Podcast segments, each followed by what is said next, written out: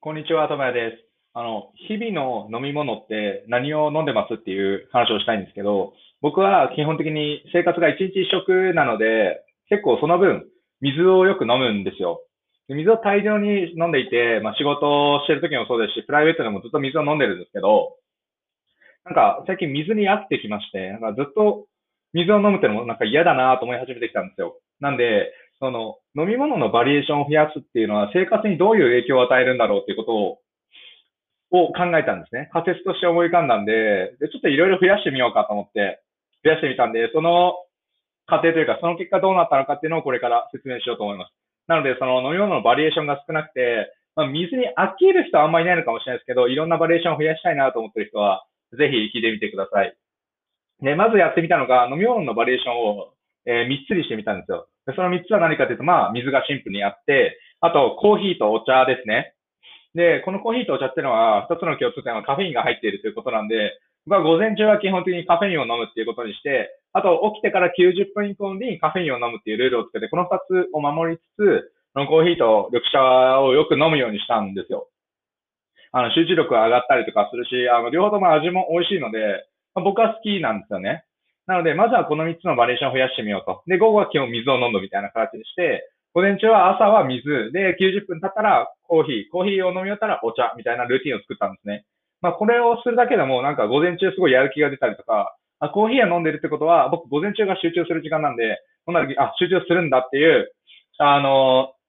切り替えにもなんですよ。実行意図になるんで、そういう意味でも飲み物を増やしたっていうのは、あ、いいなというような手応えがあったんです。で、じゃあ、えっと、午後の飲み物もじゃ決めちゃおうよというふうに思いまして、プラス4つ追加しました。で、1つ目がまあプロテインですね。まあ、これは日々日課で飲んでるんで、まあ、バリエーションってわけではないんですけど、あの、2時とか3時になったらとりあえず1回飲むようにすると、あの、僕は甘甘い系のプロテインが好きなんで、なんか回復した感じがあるんですよね。まあ、本当にしてるかわかんないですけど、なんかココアみたいなのを感じ、ココア味を飲んでるんで、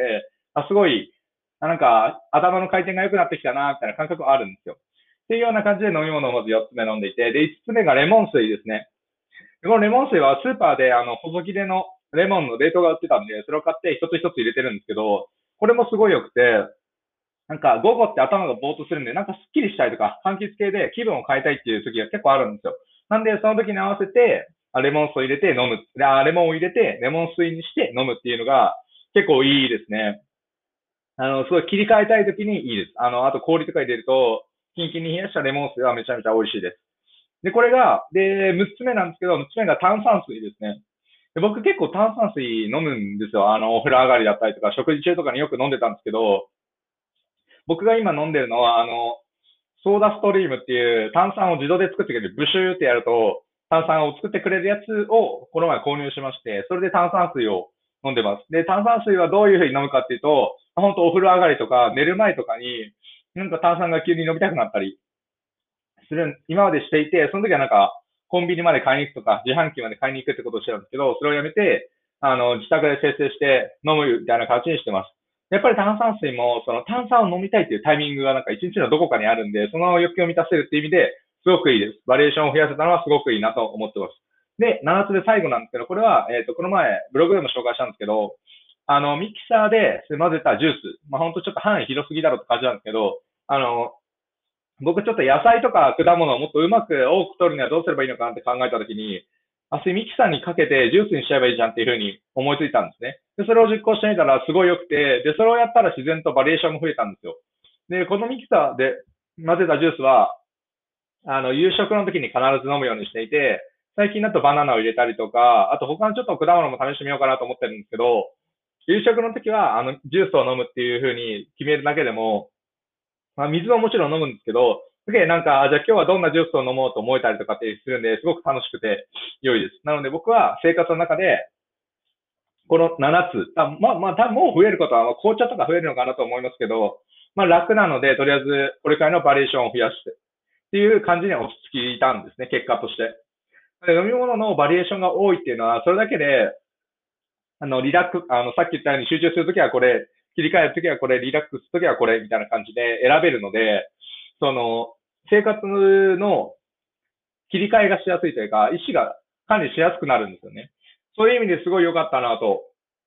思います。そして、あとはまあ学習したことといえば、ただ飲み物の数が多いと、まあ、気分がいいですね。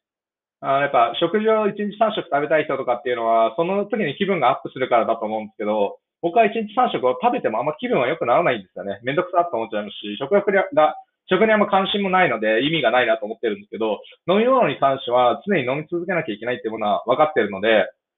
そういう意味で言うと、いろんなものを飲むっていうのは僕にとって楽しい。なので僕は食欲があるってよりかは、飲欲っていうんですか？わかんないですけど、飲む欲みたいな、うん、欲があるわけではないんですけど、まあ欲のは、まあまあ、